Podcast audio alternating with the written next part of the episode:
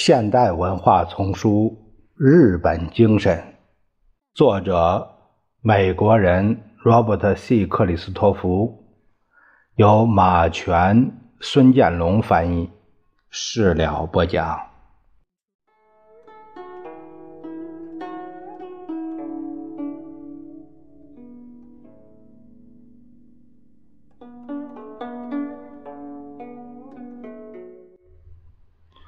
日本经济管理专业一位优等生盐田隆资在一篇出色的谈日本企业与教育相互影响的文章中指出，日本工业在人员更新上不像西方工业那样重视专门技术和技能。盐田认为，这种做法从根本上影响到日本大学教育的性质。当然，日本大学确实培养出经济学家、工程师、物理学家等等。按人口平均计算，日本每年培养出比美国多两倍以上的工程师。但实际上，由于日本公司录用年轻的大学生，不是为了让他从事一项专门工作，而是为了增加知识分子劳动力，所以对来者。所学的专业以及学习成绩不感兴趣。日本公司希望其雇员身上具有盐田君所说的潜能，也就是潜在的适应广泛而多样的企业活动的能力。而日本人又普遍认为。检验一个青年潜力的办法，就是看他的高考成绩，或者简单一点儿，看他在大学毕业后参加公司和政府部门考试时的成绩。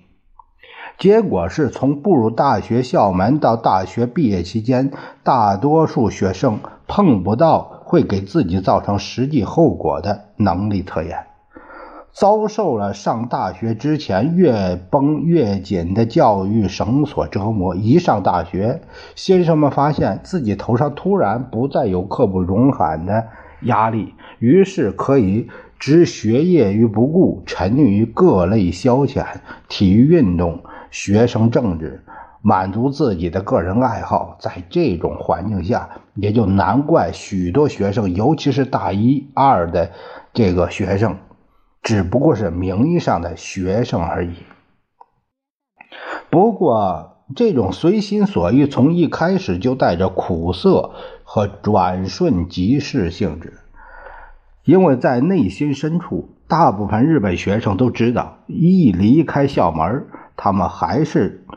逃脱不了各种约束和日本社会的影响。我首次意识到，日本大学生。这种沉重的心理负担是在1968年到69年的动荡岁月，当时大学生造反的浪潮席卷日本，罢课和暴力事件搅乱了日本五十所大学的正常生活，其中一些被迫闭校达一年之久。这一全国性动乱是十年来断断续续学生骚乱的高潮，其确切起因。至今仍在争议之中。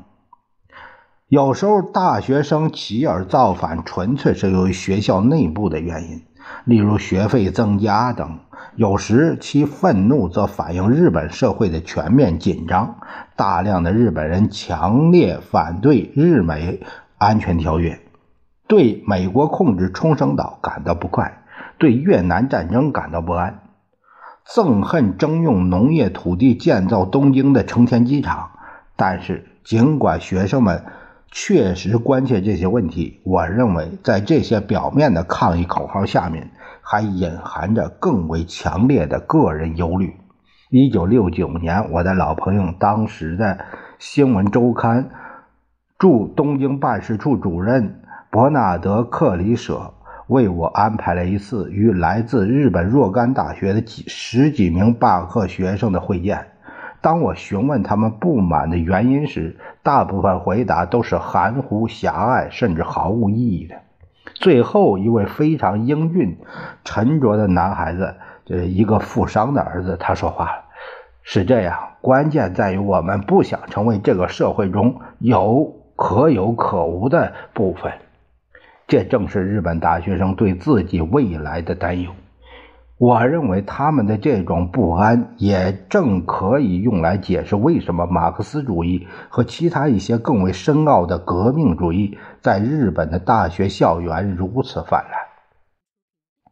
这些拥护反对现存制度事业的日本未来领袖，在大学里对自己的命运发出最后一声抗议。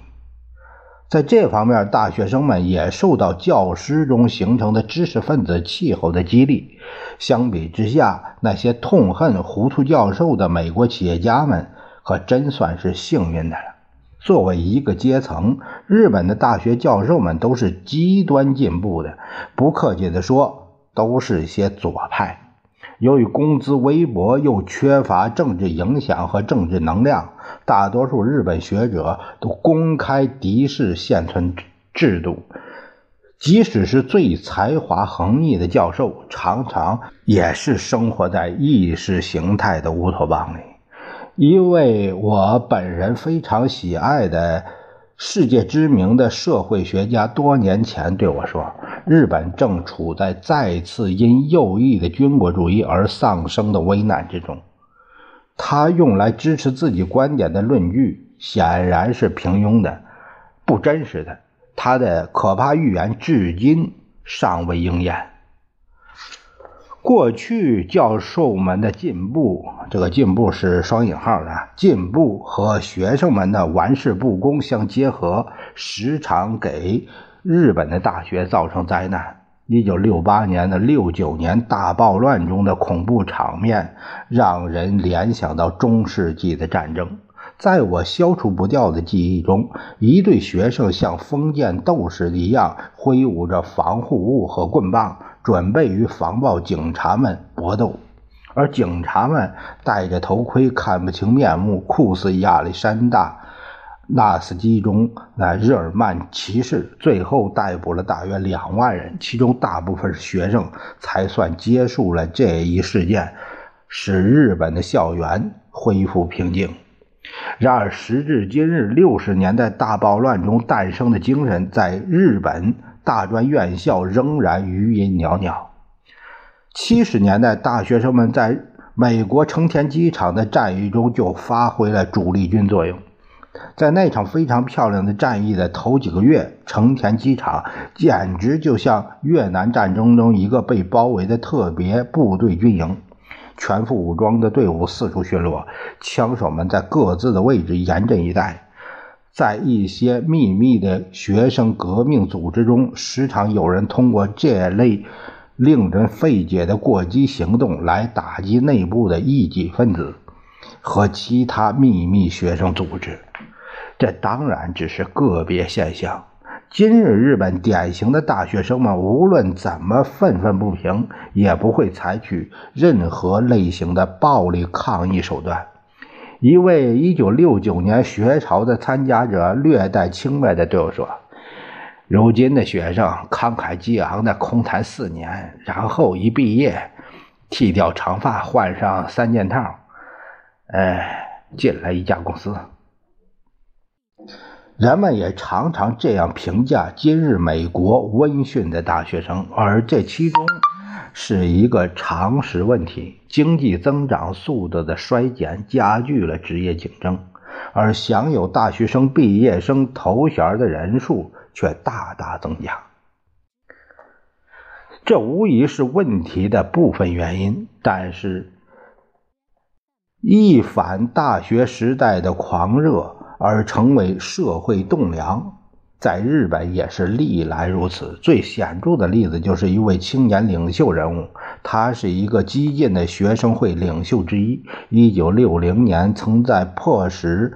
德怀特·艾森豪威尔取消对。日本国事访问的活动中扮演着重要角色。十年之后，这位昔日的革命者却因公开对当年参加艾森豪威尔事件表示悔意而赢得美国报界的注意。此时他已是日本零售工业的一颗新星，稳居经理宝座。大多数毕业生都能成为社会的有用之才，当然不能归功于日本的大学教育方法本身。许多日本人的确对自己的高校体制深感关切，认为有必要来一场大规模整顿。有些人像盐田隆资，则认为需要来一个重心转移，就是大学不应仅仅成为选择和划分未来管理人才的工具，而应当致力于发挥其传统的教育和研究职能。几乎所有人都认为，应当增加高等院校，尤其是资金严重不足的私立大学的经费。在大多数私立大学中，教学仪器不是缺乏，而是完全没有。尽管如此，我们也不要以为日本青年在大学里是虚度光阴、毫无价值的。大多数日本大学生终究是要。静心苦读的，特别是到了就要面临毕业后的公司和政府部门考试的大学后期，大多数学生确实在四年学术生涯中得意匪浅，虽然学习环境并不十分理想。我个人认为，对日本现存的高教体制变动太多，将要冒严重的社会风险。如果这种变动需要学生付出太多代价，风险就更大。因为我深感，骤然加强大学期间的压力，会严重破坏日本青年的心理发展和稳定。从某种意义上说，日本的大学四年相当于美国军队中所谓临时任务、休息和娱乐。长期置身战斗地带的士兵获得这种休假，得到一些发泄之后。又被赶回战场。与美国相比，提供给一个已经获得学士学位而想要继续上进的日本人的正规教育，一般来说很少，质量也不高。在某种程度上，这反映出由于日本工业宁愿自己搞自己，探索与发展，日本的大学生在全国性研究中的作用就比美国同行小得多。同时，由于日本企业重视潜能，未来的企业领导人们也就没有必要煞费苦心争取更高学位了。而令人难以理解的是，在日本这样一个重经济国家，至今尚没有一个相当于哈佛商院的这样的学校。我朋友。德山次郎最近办了一个类似该校的机构，为企业管理家们、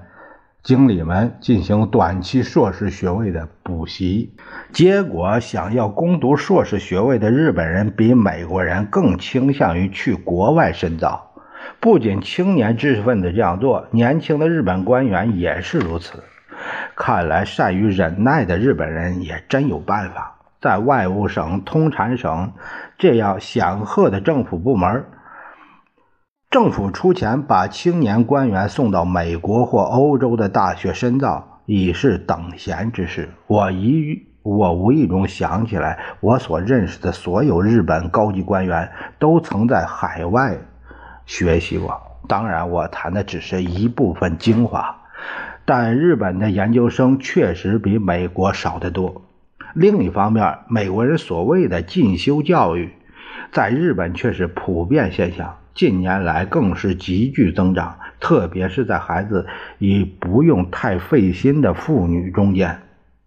从报社到女子俱乐部，大量机构都为这些妇女开设了课程，其中许多是插花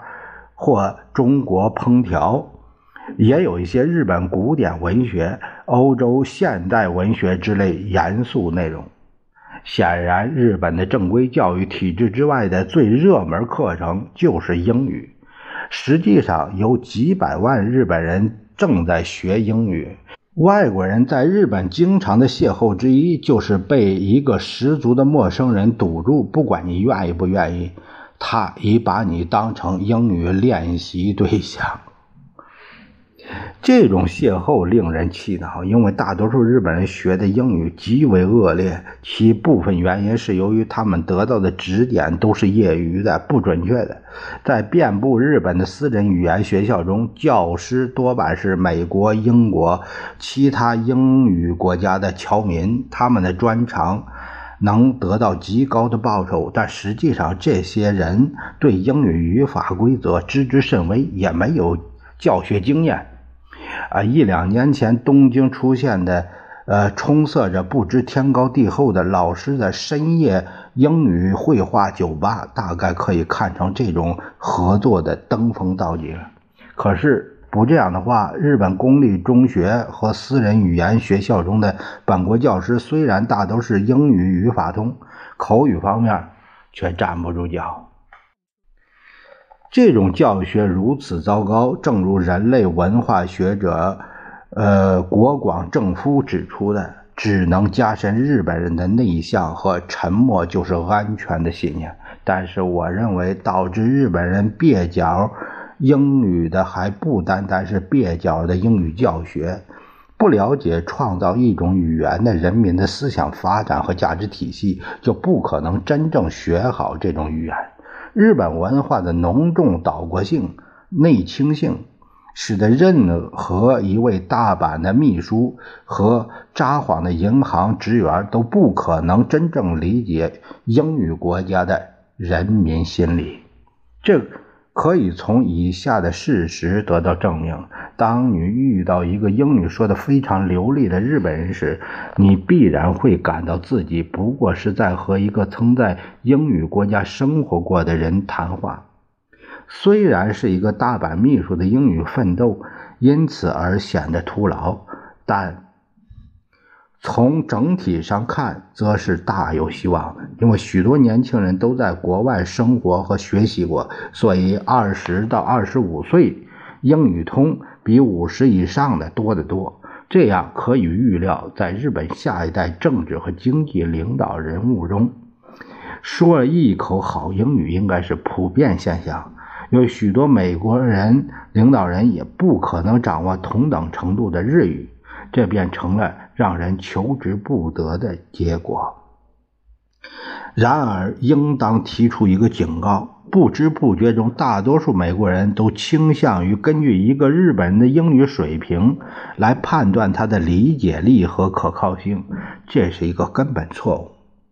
一个日本人可以和一个未来的美国伙伴用地道的美国英语讨论一笔生意，甚至没事口语连篇。但是，当他和日本同事谈起同一笔生意时，他又会使用纯粹的日本方式，除非是故意要把事情办大。所以，美国人要是真想使这笔生意成交，最好是不厌其烦地将自己的计划转化为日本的思想和行为方式。总之，仅靠语言能力来打破文化隔阂是不够的。